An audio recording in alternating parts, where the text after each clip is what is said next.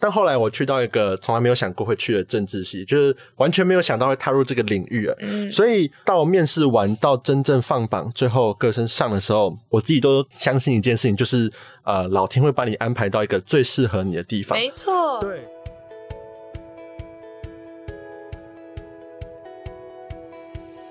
嗨，欢迎收听一零四高中职 Podcast。在学生期间，我们都经历过课业压力、升学迷惘，或者是有各种烦恼的阶段。这个节目将透过四个系列主题，与你一起探索方向，讨论课纲升学，了解科系与职业，并聊聊校园生活大小事。Hello，大家好，我是主持人 Lily。那在四月底的这个阶段呢，对于高三同学来说，可能开始在准备你的书审跟备审的资料，以及说你要在模拟面试的一个过程。那我相信这个阶段对于同学来说，可能是很焦虑，因为你不知道怎么准备，或者是你不知道该放哪一些东西。那今天呢，这一集呢，我们将会是大学学长姐的一个面试经验的特辑。我们邀请了两位呢，他们都是透过个人申请进到现在的一个大学的科系，分享一下他们当时候在准备面试的一些小技巧。那我先欢迎今天的两位来宾跟我们的听众也自我介绍一下吧。Hello，大家好，我是来自辅仁大学企业管理学系的蔡明君。我高中的时候就读的是高雄的新庄高中。大家好，我是来自国立政治大学政治系一年级的丙龙婷，高中就读的是台北的国立政大附中。如果会走个人申请的同学，应该有一部分大家可能都是有蛮丰富的一些课外活动的经验。那因为其实个人申请，它其实看的整体除了学测的分数之外，一部分可能就是大家刚提到，比如说你在课外的一些累积啊，或是一些相关的经验等等，所以它其实是一个综合性的东西。没错，大家可以多方的去尝试，那也可以去拿到你自己属于你自己的分数，这样子。觉得天哪，好辛苦！就是我们要进到一个大学，非常的不容易。也 就你前面走过的书审的一些资料准备，然后接下来你才要开始准备面试，哎，那时候该怎么办？难怪一堆人就说我不要做歌手了，我要做考本科。难怪现在可以，现在回头看，那个时候可能没有觉得自己特别辛苦，反而觉得好像如果越早录取，对，可以爽玩三个月，先上岸再说。对，然后现在回头看，自己当初也蛮辛苦的耶，蛮厉害的。好，你们那时候怎么准备面试？我不知道我这样讲会不会有点。太自恋，但其实我面试没有特别太过多的紧张跟准备，因为可能我觉得我本身就是一个很会讲话、很会聊天。相信听到这边的听众应该都非常 认同。我就很喜欢讲话，很喜欢跟人家聊天，不管是陌生也好，朋友也好，都没有问题的那种人。所以我其实面试的心态，对一个外向的人来说，如果你是一个外向的人，然后对外界不会很紧张，不会很怯场，其实面试就是像是你去跟一个大学教授介绍你自己的优势在哪里，你还是得准。备，但是很多人都把面试想的很可怕，说我是不是要穿的很正式去接受可能教授的拷问，然后是不是教授会对我攻击我的弱点，想像辩论会那种感觉？但其实不是，面试的话，其实。一开始的准备的话，我觉得就是你要了解你念的这个科系跟学校，你要跟他对答如流。面试其实讲求的是你可以跟他很正常的互动，双向了解的过程。对，我了解教授，我了解这间学校，也让教授了解我，让教授知道我是一个什么样的人，我有什么样的目标跟理想。那我我想要进来这间学校，所以。在面试之前，一定要准备很大量的资料，像是你要对这间学校可能稍微知道一下它的学风是怎么样的，它是严谨的，它是开放的，它是自由的，或是什么样的。然后你也要对你自己有足够的了解，毕竟在面试的时候是当下，你也不知道他会问你什么问题。那你要对你自己、对科系、对你的人生有一定的了解，才可以在教授问你问题的时候。可以有很良好的临场反应。如果说你是一个嗯，可能比较内向、害羞、腼腆的同学，我建议你去稍微练习一下跟人互动还有临场反应的方式，因为我们真的都不知道教授会问什么。你可以在上网络上找到一些可能会问的东西，但也不确定嘛。因为像我们是第一届，我们也不知道会不会今年问的问题跟去年问的问题不一样。你在回答的时候，假设今天教授问说你为什么要选这间学校？嗯，你为什么要选我们？对，那你要可以跟他说，哦，我选你们是因为我看到了这间学校的可能有优良的师资、优良的资源，我想要什么样的东西，学校可以提供给我。像是我那时候选辅仁，虽然说我辅仁没有去面试成功，那时候我会选辅仁是因为。辅仁很悠久了嘛，然后可能我们学校资源多，管院历史也久。那我们学校有很多丰富的什么通识课啊，还有一些二外。我们学校好像那时候开了九门还是十一门的外语，我们一定要修第二外语。然后因为我们学校有外语学院，所以我们可以学到很多各式各样的语言。那我觉得，虽然我不是念语言科系，但我可以在辅仁不止学到我喜欢的商管，还可以多充实一些额外的能力，是我会想选择这间学校的原因。那像如果今年要正在准备的各位高三各生的同学，如果你在准备的话，我会很建议你们就是把这些学校了解好，像这些相关的问题，其实我觉得教授很多时候问的问题是偏离不了这边。那如果说真的不幸被教授问到一个你没有办法马上答上来的问题，那你也不要很紧张。那如果说你会害怕，因为我不知道嗯各位的学校怎么样，但是像我们学校有准备模拟面试，那我们学校有请很多各个大学的教授，请他们来帮我们这些学生针对不同的学群去做一个简单的面试，你去把自己的自信跟口才稍微的练习一下，我觉得面试就不会是一个大家所想象中那么恐怖的一个事情。嗯好，那龙婷那时候的经验，你自己怎么样去准备的？啊，我其实我的心态跟明君有一点像，哎，就是呃，我首先觉得做完备审之后，我就觉得面试其实就是一个看你是不是这个科系的一个过程啊。嗯，所以嗯，你其实好像硬要去准备说你自己其实假装很可能很符合你要那个科系，好像也。it. 不是没有必要，因为你喜欢就喜欢，你有兴趣就有兴趣，你适合你就适合，所以教授其实也都看得出来。所以我那时候其实也没有做太多的准备，我就是跟着学校的模拟面试。模拟面试主要的用意就是给你一个经验嘛，那你知道这场面试是在干嘛的？我觉得你有这个经验，你知道在干嘛，那你到场上去你就不会慌张。我觉得主要就不要慌张。再就是面试的时候，我自己的想法就是，你就好好的把。呃，你自己想要讲的讲出来。教授问你什么问题，你就顺着他的问题回答，把想要讲的东西讲出来就好。因为有时候问题也没有一个标准的正确答案嘛，他只是想看你的想法是什么，所以你就好好的想出来。背成也是，你做了什么事情你自己都知道嘛，所以你也就是努力的把你背成的意义、你的反思全部跟教授分享，当做是一个聊天的过程吧。我觉得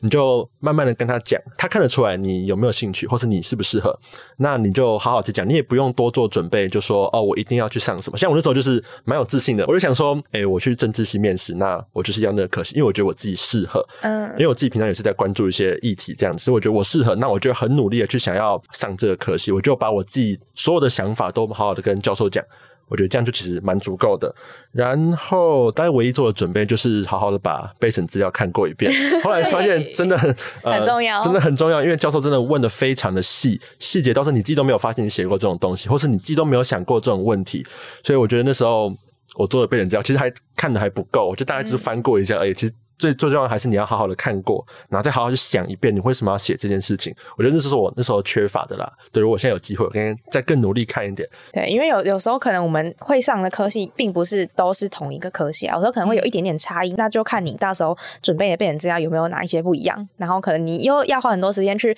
顾一些其他的东西，可能真的有时候你就会漏掉一些东西，然后就被教授问到。好，那接下来呢，跟大家聊聊，就你们有没有一些你们去哪些学校面试，然后没有一些印象深刻的面试体验，可以让我们知。道一下，嗯，因为我们那一年刚好大家也知道，COVID nineteen 正严重，疫情。我那个时候录取三间，三间刚刚好都有面试，但辅仁大学就很遗憾又疫情。先跟大家分享一下，还蛮有趣的一件事，就是因为我是我刚刚有说我是高雄上来，我很很想要念台北的学校，那我人都已经把所有饭店什么都订好了，我人已经快到台北了，我在路上我就收到了手机收到一个简讯说，辅仁大学因疫情。取消面试，我就整个人错愕，很临时，超临时。那个时候大概我记得我是五月二十三要面试，那我五月二十一还二十二，我有点小忘记。我那个时候才收到简讯说，由于我们不能来面试的人已经破一个比例了，嗯，所以就取消这个面试。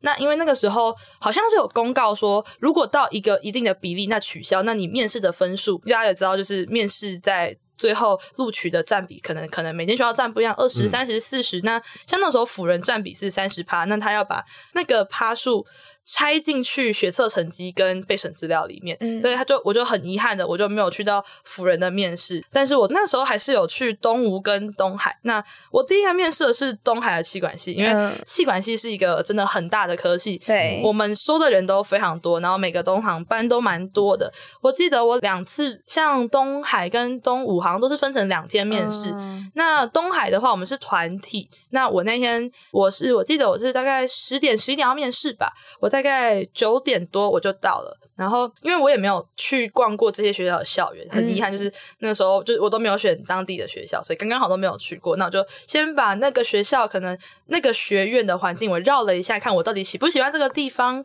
然后了解之后呢，通常你会先签到，拿到一些资料，会有一些学长姐来跟你聊天，说你要不要来念我们学校啊？然后你有想要了解什么吗？然后就可以在那个时候，我就没那么紧张，他们会让你缓和你的压力。那你有什么想要了解的事情，你也可以透过那个机会把你。心中的疑问问这些学长姐，或是老师，或是教授，因为其实当天会有很多老师跟教授出现在那边。你如果是一个外向的人，像像我，我蛮外向，就开始疯狂。有一个学姐跑来坐在我旁边，她就说：“你有什么想要问的吗？”我就开始问了她很多，你像东海学风怎么样啊？就是看我跟网络上了解有没有落差。那我看到那些实习的一些机会是真的吗？还是说什么这些课会不会很难？因为像我前面提到，我数学不好，但我又想要念。嗯他说，因为我们管院有几个必修课，就是经济学啊、会计学啊、微积分这种很数学的东西。我说这些东西会不会很难？会不会对数学基础不好的人很吃力之类的？那学长姐就会很认真的回答你。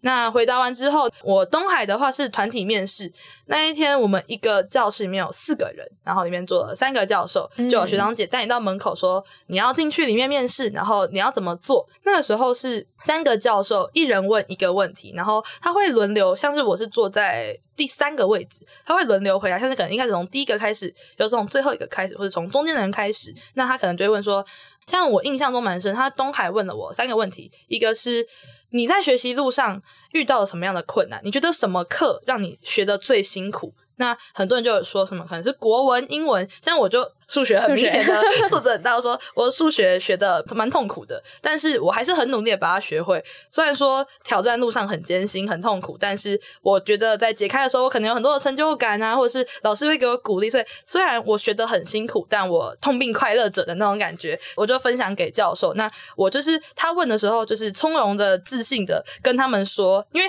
这很明显他是想要了解我们的短处，他要知道你在学习路上有什么困难，那你有没有去克服它，跟你是怎么样去解决这个问题？我觉得是教授想要了解，他是想要看，就跟我们在做学习历程的反思一样，他追求的是你学习的过程。因为人不可能什么都棒嘛，那你在学的路上，你遇到挫折跟困难的时候，你是怎么解决的？是教授想要了解的。然后还有一个是都有问到说，你为什么要选我们？毕竟全台学校数百家，你有什么理由可以让你在那么多科系你只有六个，你为什么会选我们？他很想要知道你选他的理由。那当然就是资料做的充足，对你自己的选择，你自己选的。如果你不是被家人、老师逼着选，你应该会很清楚为什么我想选这里。不管是离家里近也好，喜欢这个学风也好，喜欢这个校园也好，那你就可以把你的那个想要表达的内容，就是跟教授们或是老师们讲。那第三题，我觉得第三题就蛮好玩的，因为大家都知道六间它不可能只中，可能很多很多人啊不只中一间。嗯教授会说，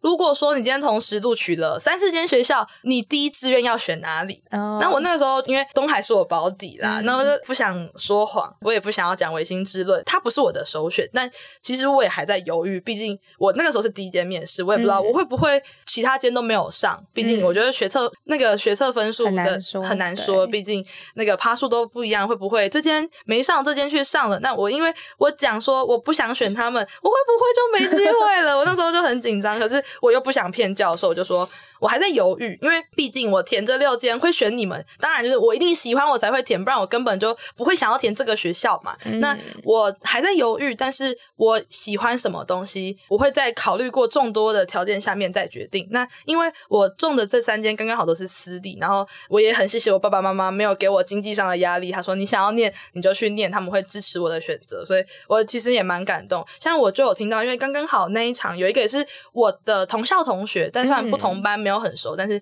去那看到熟悉的人就会有种亲切感。我那时候就有听到他，因为他有中一间国立跟东海，就刚好都中类似的科系，他就他就很诚实的跟教授说，我可能会先选国立大学。因为毕竟可能他有家庭的经济因素，这是很多很现实的考量点。那如果遇到这种问题，就是大家要巧妙的回答，就是考验大家的能力了。我觉得这个问题是我在面试当中遇到蛮有趣的一个经验啦。因为说实话，你大家心里都知道这个学校是不是你的第一志愿。像我那时候第一志愿就是我现在念的福大，那我因为那时候还不知道面试被取消，但我心里我心知肚明，如果福大今天问我这个问题，我一定会说，我就是要选福大，我一定会选你。那东海就想说，我不要昧着良心，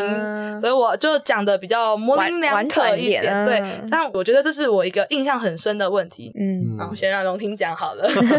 好，就是那时候。去年要歌声的时候，要面试。我记得那时候疫情刚好爆发，所以我记得那时候我几乎整个五月都没有出门。我是五二一、五二二各一个面试，然后我整个五月我很害怕自己中标，中标你就不能去，不能去，就不能去了，你的面试就没了。所以我就啊努力在家也不成，还我还叫我爸妈说你们不要出门，我不可以出门，我要我要面试啊。反正那时候就这样到了面试的时候，然后我第一天面的是那个正大的创新国际学院，它是全英文的面试。因为那时候我会知道这个学院，是因为我们老师有推荐过，就觉得哎好像还不错。然后又是英文，因为它主要是给外籍生来念的，特别是来自东南亚学生，所以你接触到英文环境很大量。它全部的课都是用英文上的，就是觉得这个好像蛮不错的，因为蛮有国际化的趋势吧。所以我那时候其实第一就是在知道没有上法律系之后的第一志愿是这个，嗯，然后我就进去面试。然后我刚刚补充一下上一题，我呃面试前准备还有一个准备很重要的东西是自我介绍哦，对，开场的第一个问题。对对对，这一定是要先好好准备，你不可能当场在想，所以前天晚上就是准备自我介绍这样子，然后自我介绍这样很快就过去了。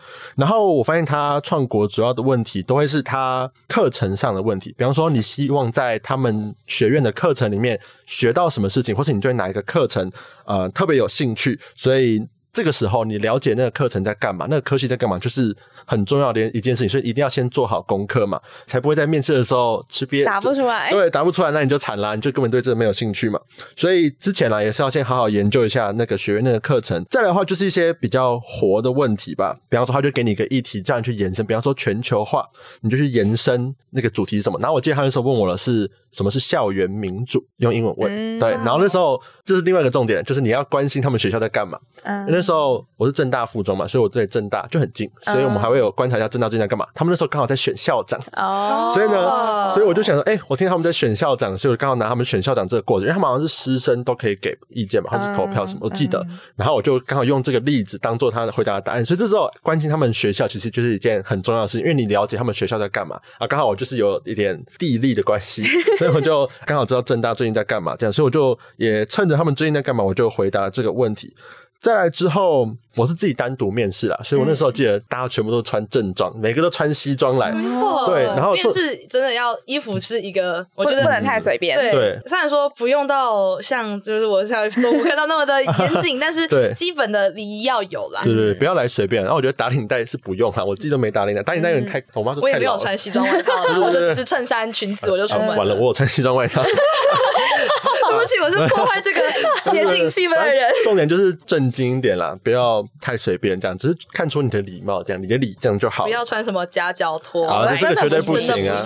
对对对，所以那时候我记得气氛很严肃，特别是第一天面试，就是我第一个面试，所以气氛超严肃。而且你看到每个都是爸妈陪进来，爸妈走到门口，然后送送对啊，我就自己一个人走上去，因为那那个场所那个学院在山上，我就从校门口一走到山上，一路上就是全部都家长陪，家长还担心哎小孩怎么样，小孩怎还问他说准备好了没之类的，所以你就自己孤军奋战，觉得蛮害怕的。然后那气氛又很严肃。然后那个场地就很安静嘛，准备去的时候，因为是一个一个单独进去面试，准备去大家就很安静、很严肃。我想说现在到底要干嘛，就不知道要干嘛。然后前面全部人就是很紧张，面无表情这样子。然后到快面试的时候啊，就会在那个教室的门口等，我就坐在那个外面的椅子上，就听到里面在问什么，里面的人回答怎么样，大概就是这样子。所以我觉得就调整好自己的心态，然后好好讲出来就好了。对，我就觉得他那时候还有一个问我一个问题，因为我是正大附中，他们就是同一个圈子那边，嗯，他就问我说：“哎、为什么还想要继续念正大？你都待多久了？还要继续 还要继续待下来吗？”我就说：“对啊，我就觉得蛮喜欢正大，这样就刚好也填上了，所以我就好好回答，这样就差不多过去了。但是我觉得面试完之后，我觉得自己没有回答的很好吗，嗯，因为还是有一点不顺畅，好像也没有好好把想讲的讲完，然后就这样过去。面试时间也不长嘛，那才几分钟，七分钟，对。对，面试完都会有一种嗯每次出来就开始回我刚刚要回答什么，对不对？对我对好像什么东西没有讲到，就觉得啊，没有跟教授交到，我有这个东西，好可惜哦。对，真的真的，所以你就有这种感觉，你就出来有点沮丧这样，但也没办法，你就面试完，你就只好走出去准备下一场面试这样子，所以觉得就是一个经验啦。再来就是第二天，隔着一天又是正大，我就去政治系面试。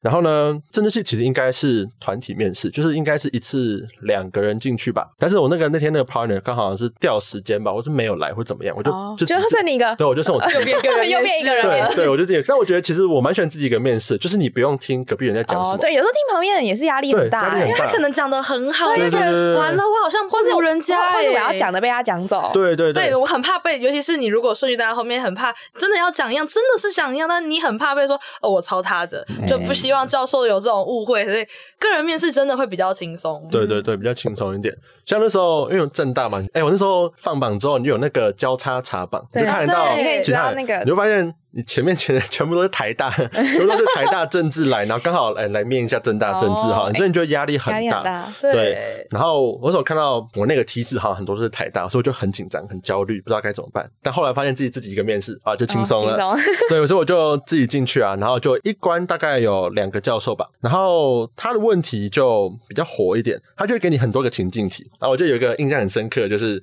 他也是要问我们为什么要来这个科系嘛，他就做了一个情境题，叫做今天你要去说服一个亲戚的小孩，说服他去念正大政治，而不是正大法律。我想说，哎、这个不就我吗？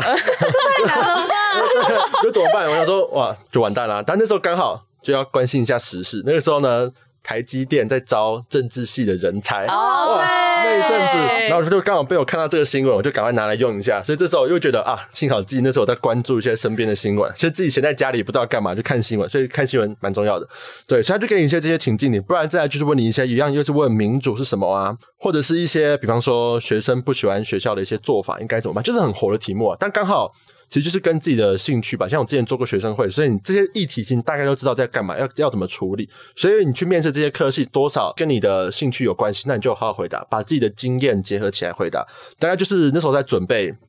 这些活性的题目，因为我一直以为他会问政治系嘛，他应该问一些什么国际新闻，特别是乌俄战争之类的。嗯哦，对，那阵子吵得很凶。对，还有大家都去准备乌俄战争，结果他好像一题都没有。我也有看，因为那时候很怕他说，因为我那个时候印象中福大就是要面试，他要叫我们做一些议题的讨论嘛？好像还有时事对，所以我那时候我也很认真在看国内国外都发生什么事。嗯虽然我现在已经忘记我那时候准备了什么东西了，但我那时候很认真在看新闻说，哦，对，有乌俄战争，那我是不是要去从头了解一下，这样子才有办法在真的面试的时候，他问起来能不能够去告诉教授说我是有具备这些知识的。嗯，就是你要有一点自己的见解，你不能回答不出来的东西啊。就回答不出来的东西，应该是最惨的情况。嗯因为你不管回答什么都好，但就是不要没有东西出来，这样教授根本也看不出来你要的是什么嘛。所以，对，还是要有一点自己的想法会比较好。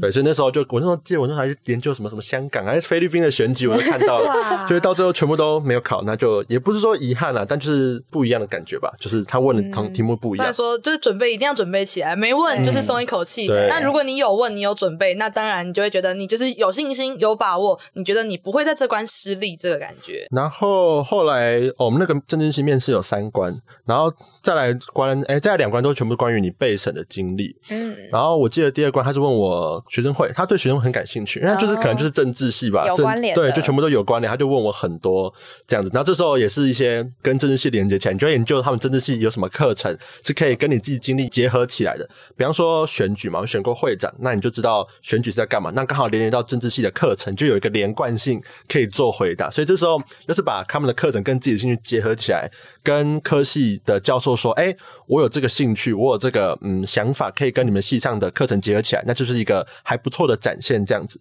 哦，我记得那个时候我们还要特别准备一个东西，就是。问教授一个问题。哦，最后有说对对对你有没有什么问题要问我？这也是可能要事前先准哦，备的。对，教授都会很希望，嗯如果我们有想要问什么问题，那我们一定会去看。哦，对我补充一点，大家一定要去看一下课程地图。就像我那时候在东海面，教授最后有问说：“那你们有什么问题想要提问吗？”那我那个时候我看，其实我那个时候进去有四位嘛，我是其中一位，我另外三位都没有讲任何的话。那我就提问教授说：“那我想要了解一下，那关于后续我在课程内有什么实习学分啊？那我们要去哪里获得这些资源？”我一问，教授就会说：“哦，这个东西我们现在是什么样的安排？”他就会听到说：“你哦，你真的有去研究我们呢、他就很开心。我记得我那个时候东海的面试是第一天面试也第一天放吧，我那个时候是正取八吧，我就一点开那个网站就看到我的名字在很前面很前面，我说哇，我好开心哦！那个教授真的是他很能很真的很器重我诶，虽然说没有选他们，他们可能会有点遗憾，但是真的嗯真的那个时候觉得我的所有努力都是被肯定的。对，会很开心。虽然说我其他的可能不是正确的，但我就有觉得那一天在东海放榜的那一瞬间，我觉得说一切的努力都有回报。教授有看见我的努力，跟我做这些事情是真的对我自己有很大的成长。我隔一天我去东吴大学面试。那东吴大学的话是个人的面试，嗯，因为东吴在台北，它是在中正旁边那个城中的小校区，哦。然后是一栋大楼。然后我跟刚刚好，我有一个很好的高中同学，我们两个一起同一天面试同一个系，我们那个时候就说，诶，志同道合，一起选了东吴气管。那我们两个分开面试。那这个时候，因为我有去收集他的一些经验，因为我们是个人面试，他是一样一个人要面对三个教授，他会把你请进去，有限制一个时间，大概是五到八分钟。我没有记错是五到八分钟，嗯那就是三个教授会分别提问，像有一个就针对我学习历程在做提问，那是我那时候发现。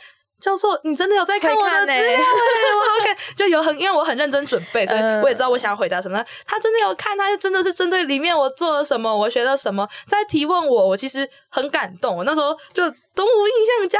加，加加几分，我可以来念哦。虽然说校园比较小，但 OK，我觉得教授很尽责。那一个是问我学习历程，那一个是问像跑来台北念书其实很远，嗯教授就有问我说：“那你为什么要选东吴？”明明你就住高雄，高雄往上面还有很多很多学校，你为什么偏偏选了我们？当然，分数到是一回事，想来台北念书是一回事，但喜欢这间学校也是另一回事。所以我就很诚实的跟他们说，我喜欢这个学校，嗯我喜欢这个风景，然后我觉得老师都很认真，最起码我看到东吴有很多杰出的校友，然后气管系也有很大的发展，又是一个东吴数一数二大的科系，那我应该可以在里面获得很多还不错的资源。我就很诚实的告诉他们。第三个，我有一点点的小忘记，但我记得也是跟挫折跟挑战有一点关系。说你觉得你的人生最大的挑战跟挫折是什么？就是其实不外乎都是这些问题。所以我试过个人，也试过团体，所以我觉得像个人就是考验你一个人面对三个人，你会不会有紧张跟压力？嗯身边都没有同才，你也不知道你有什么机会可以回答什么，全部都要靠自己。那有些教授呢是脸板着，看起来很凶，嗯黑会脸对，会让你很紧张。但有教授会说放心，没关系，你就放轻松。像我觉得东吴的学风比较严谨啦，所以他给你整个会给你一个很庄严、很庄严的感觉，而且感觉很多是那种，因为我觉得想说。五月的天气超热的，我就嗯。穿短袖的衬衫配一条嗯比较窄的窄裙，我就去面试，然后我就看好多好多人都穿很正式，穿西装打领带，穿西装裤，非常非常的正式呢。哇，东吴的学风有严谨到这个程度吗？好好紧张，那个时候想说，我们是不是南部来见识有点太浅，啊自自视的城乡差距就出来了。但是我觉得我很可惜的是，我没有体验到辅仁的面试，因为在我上网查资料的过程中，我听说福大是一个团体面试。那因为我还没有接触到，我也没有看过今年的面试，它好像是一个团体面试，然后他们会有合作跟挑战，可能他会考验你跟人的怎么合作跟相处的方式来做他们评分的标准。哦而且像每个人遇到不同的教授，也会有不同的问题。像我同学，因为跟我去同一场面试，但我们两个错开，他跟我是不同间。那他的教授，因为他也是备审资料，他有一开始很紧张，他也不知道回答什么，他也是停顿了一下。然后教授看人家说没事，不要紧张，他就开始问他一些什么，说你为什么要来这里啊？那你是不他就看到他们说，那你是不是很喜欢英文？因为他有写说他参加一些英文的社团，说那你是不是很喜欢英文？就开始跟他聊天，他就说他八分钟度过的超级轻松愉悦的。然后我说啊，我那边压力超大哎！但每个教授都很严谨，在问我问题，很认真在看我备审资料，很认真在问我问题。你为什么那么轻松？我也不知道，可能可能教授看我很紧张吧。我那时候就想说，不同的人跟不同的教授，其实在面试上面也会有差。那当然，每个教授给出来的分数当然也有高也有低。我就想说，我为什么被问那么细？然后我觉得我我自视我回答不错，他说他都在聊天。嗯，但是最后出来，我们两个他的面试成绩又比我高了一点点，所以其实每个教授的评分跟他们。问的方式跟给分方式其实都有一点点不一样。那因为很可惜的，辅仁大学我就没有体验到，很遗憾被取消了，所以也没有办法跟学弟妹多分享什么。所以我自己的个人体验是这样。嗯嗯。没错没错，像我那时候就觉得我第一天那个创新鼓励学院的问题没有问的很好，那时候觉得看到教授的脸就有点嗯呆掉吧，就觉得有点失望的感觉，就哦怎么问成这样子，所以那时候出来就也是很沮丧啊。第二天正式系就好好的准备，就好好问一个问题，特别是那关问的好像就是系主任吧，我记得所以你就问一个问题，好好问，就表示你对那个科系的热情、那个兴趣这样有展现出来就好。然后那时候政治系第三关应该是印象最深刻，因为黑脸出场了，最怕这种，对，就是最怕黑脸，而且他还。是问他就是那个多元表现问很细的那个教授，然后他又长得比较严肃一点，那真的很可怕，就比较凶一点。然后他就问很深入，他就问你那个意义，你做这个多元表这个比赛的意义是什么，或是你学到了什么，或是特别说我那个我那个时候。呃，我那个多元表演是做了一个类似展览的比赛，就要有一个主题，我就做国共内战的战后的那些农民的感觉吧。他就问说：“那个，那你觉得那个主角的心境是什么？你觉得他的想法是什么？”他就问到这种很深层的地方，所以他真的就是为了要 靠临场反应，对，要靠临场反应，因为你自己平常也不会想到这些。我真的是很意外，他会问到这种问题。所以这就是呃，你可能学弟妹要看备审资料的时候，应该要看得很细，就是要想一下为什么你当初会做这个？那你觉得做这个的意义是什么？那你做那个专题。会不会有什么在社会上有什么议题的体现？这类的其实都是要好好去看过的。然后这种这教授问，就觉得嗯答的不是很好，那我就很紧张。他因为我三关前两关其实就我觉得答的还不错这样子，然后到第三关就突然傻住了，就开始不会回答，你就开始结巴，然后很紧张。都紧张到那个教授就跟你说：“好，你不要紧张，不要紧张。”对对对，教授看到你你越紧张越结巴，教授其实反而会瞬间放下，说：“好，不要紧张，不要紧张。”对对对对，因为那时候第三关你觉得明显感到自己讲的很不好，你就会脸很臭什么之类的。所以那时候第三关讲完，那个教授还跟我说：“没关系，你你其实你要知道你自己是很棒的，所以你只要有回答出来的东西，其实就是很好的。”这样他就这样鼓励我。但我出来还是觉得自己嗯讲的不是很好，但就很沮丧，就这样走出那个学校。我还记得那时候我蛮想上正大，因为我不想要考分科了，所以我那时候还有就是面试之前还有跟同学一起去逛正大，就逛一圈这样子，对，就觉得哦，这我要来这间学校念书，这样就有一个。嗯，愿小小的愿望这样子吧。然后后来我就一直觉得两间我都讲的没有讲的很好，特别是政治，因为特别是政治系啊，因为政治系就是感觉就是我的主场了这样子，但就没有讲的很好，就很难过，就一直很怕自己不会上，但又不想要念分科，就政治不，因为那时候已经五月底啦，你在念分科其实蛮晚的，对，就其实感觉也来不及了，但你就觉得嗯，就那样吧，就看结果是怎么样。所以我一直觉得完了，感觉不会上怎么办？这个时候就会很后悔，当初老师叫我们准备分科，对，怎么不好好念书？这个心态的起伏，对。那时候笃定，我就是不要念下去。呃，我我现在念还在急吗？老师是对的，这样子。然后就那时候还是没有去学校，因为疫情。然后就在家里面就等成绩出来。然后一直觉得，因为前面你就看到教场嘛，都是台大的，台大政治啊，不然就是政大很好的学校，法律系啊、外交系这种比较好一点。超大的，对，压力真的很大。但是你后来会发现，放榜之后你发现。去台大都会去台大，啊，对，所以你自己也不用太紧张。到后来出来就是有正取这样子，我觉得大家要注意一个细节，就是你的面试成绩不是只有口试，对，还有一个成绩是你的学测分数，所以综合起来，其实你的成绩不一定会输别人的。所以这两个综合起来的话，嗯，其实还是有相对有优势的。所以你就是好好表现，你也不用太担心说怎么样。对，这就是后来嗯小小的一个心得，这样子。就是我觉得从面试是一个你在高中三年从来都不会接触到的东西，嗯，因为像我们。国中升高中的时候，我们就是考试分发。那大学多一个机会，让这些嗯，不管你是口条清晰、条理很外向的这些人，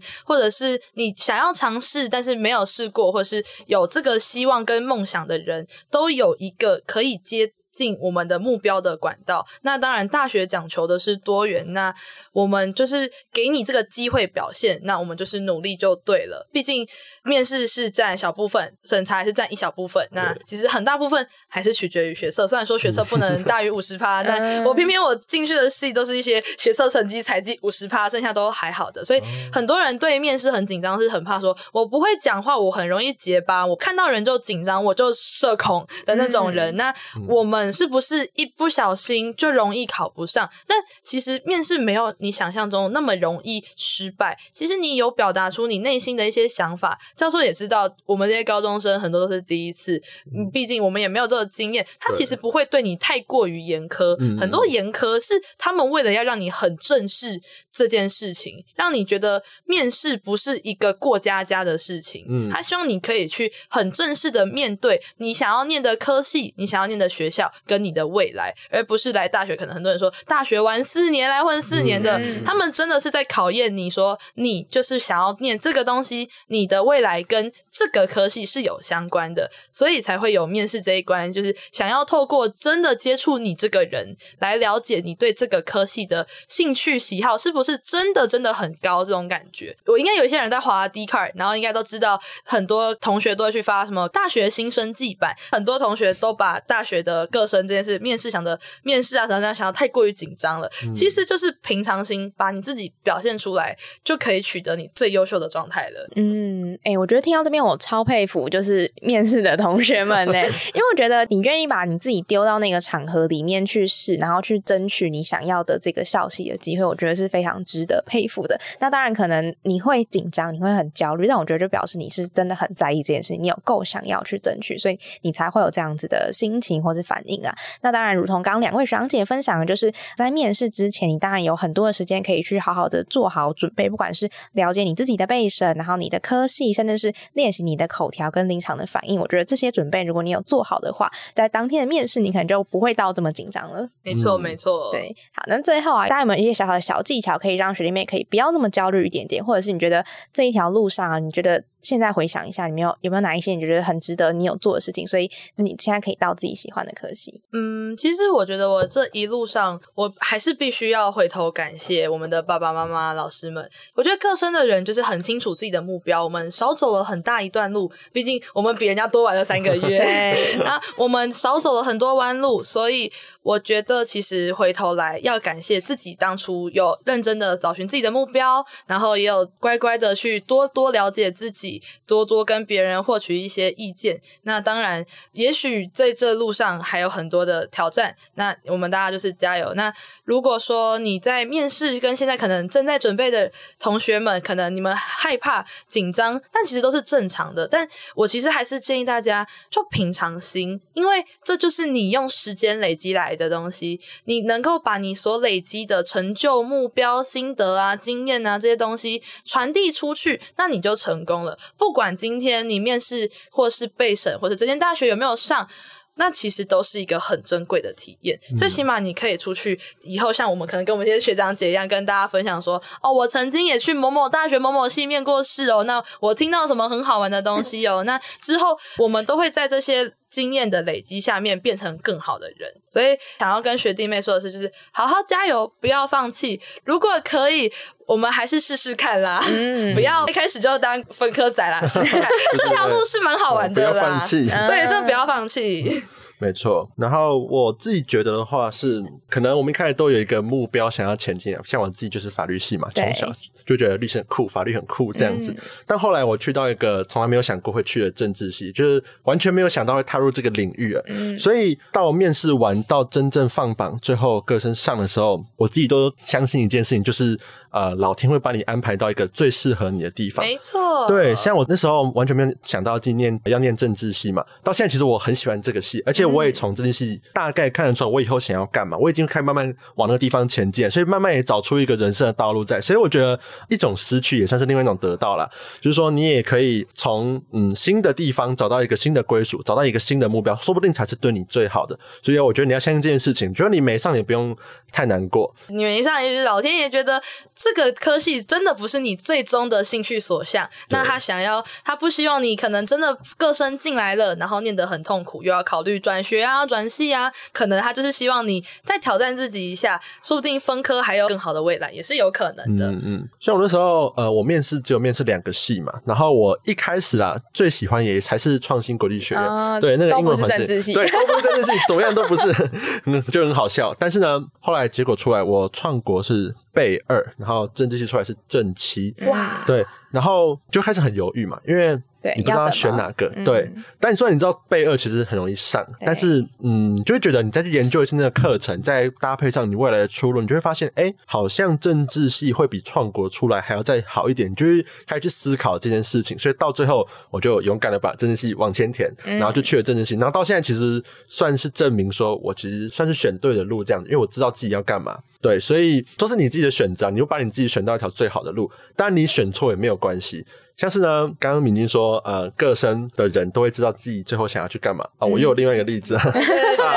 就是呢，我有另外一个同学，他那时候也有跟我一起去面正大政治，然后他还有去面了台大政治，嗯最后上了，他就去台大政治系。啊，他就因为台大嘛，就是大家都很想去这样子。然后呢，他最近念了一个多学期下来，他发现一件事情，就是他不太喜欢政治系。嗯，他觉得政治系出来呃没有出路，然后他也不太知道要学什么吧，我觉得，所以就没有不是很有兴趣啊。但相比我就念得很开心这样子，所以可能就是个人的兴趣不同。然后他那时候去年各生也面了正大的传院，对，但是他同时也上了，他他有上传院，但他也上了。台大政治，所以他就去了台大政治，他就选了台大。到现在，他想要分科再考回去正大传院。哦对，所以嗯，也算是一种尝试的过程吧。所以你自己应该就是有对自己负起责任的话，你就也是会选择一条你想要适合的路啊，就比别人晚也没有关系这样子。然后那时候面试我还有遇到一件事情，就是我刚刚说很多台大政治嘛，嗯那就很焦虑、很紧张，因为他们就很强，他们考上台大，我没有，嗯然后你就觉得他们可能很有料，比方说以前都玩过辩论、玩过模联、玩过什么东西，就觉得很紧张。完了，我们应该不如他们，那该怎么办？对，然后那时候我就记得，呃，高中老师跟我讲了一句话，国民老师跟我讲了一句话，他就说他强则他强，就是呢，他们强是他们家的事情，那你自己好好表现就好了。对，我就谨记了这句话，带着这句话去到政治系面试。然后后来出来，他们的那个排名比我后面，嗯面试排名比我后面，所以你就想说，你好好表现嘛，那你就把你自己最好的一面拿出来，那你就不用在乎别人怎么样，因为别人不一定比你强嘛，或是你刚好这一方面不一定会输别人啊。学弟妹面试的时候，其实也不用太焦虑，也不用很担心啦。就是你觉得你自己有兴趣的能力，那你就好好去争取，好好去把握，好好去表现。那其实到最后结果，其实都会很满意的。我觉得大概就是这样子。对，而且其实同学也不用特别担心说，哦，我今天是不是被取很后面，然后我不会上，或者是我进去了会不会其实感觉离那些正取的人很遥远，分数差很多。但其实我觉得进到大学就跟进到高中一样，全部都洗牌了。毕竟大家来自各个不同的地方，有缘当同学，其实我觉得是一个很难得的体验。那你会不会真的就？低人家一截呢？像我就刚刚有提到说，我在辅大是被取倒数第二进去我们校系的。嗯那我现在念，我觉得我蛮有成就感，因为这是我喜欢的东西。我念起来，虽然说我是倒数进去，我之前很喜欢说哦，我是吊车尾进去的，不要太有压力。但我后来发现，我学的还不错，我很喜欢这些领域。那我这一学期刚刚好很有成就感，是因为我那个时候会计学，我很积极回答问题，很认真听老师上课，虽然也很常回答错，但会勇于挑战。老师给了我蛮高的分数，大家也都给我还不错的评价。最起码我觉得老师应该都蛮喜欢我，我排名也没有如我一开始想象说，我因为被取进去，我可能跟大家实力落差很大，那我可能排名就会垫底，感觉名次不好看，会念得很难过。但其实我发现我大概在前二十趴吧，所以我其实觉得进到大学，很多人都会担心说我会不会被取，像我那时候就是担心说进去会不会跟可能繁星啊，或者是正取很前面的同学会有很强大的落差感，但其实真的不会。我觉得很多同学也会担心这个点，但我也会觉得大家就是不要过度担心。那像其实我最早也不是想要念气管系，毕竟我前面说了我数学很差，我从来就没有想过我真的可以有那个能力进到这个校系。但其实阴错阳差，也谢谢爸妈的鼓励。我就是我觉得我一切都很谢谢爸妈，也很谢谢我数学老师，让我最后能够坚持自己真的所长跟所爱。虽然说路程有点艰辛，我们也没有说像考到大家认为的顶级名校或是顶大那种感觉。但我觉得在自己适合的位置，就是不管哪间学校。都是可以让自己发光发热的。好，非常的棒。听完之后，我相信同学们肯定没有这么焦虑啦，因为大家还是要对自己有信心。因为有时候并不是你真的很差，而是可能你知道你自己哪里不够，但这些不够，可能就是可以让你变得更好的一个动力嘛。嗯，没错。好，那最后啊，虽然说现在问好像有点早啊，但是你们有没有想要给学弟妹的哪一些提点吗？或者希望跟他们说什么？哦，说到这个，我真的觉得，如果你放榜了，有学校念的录取了，赶快玩，真的，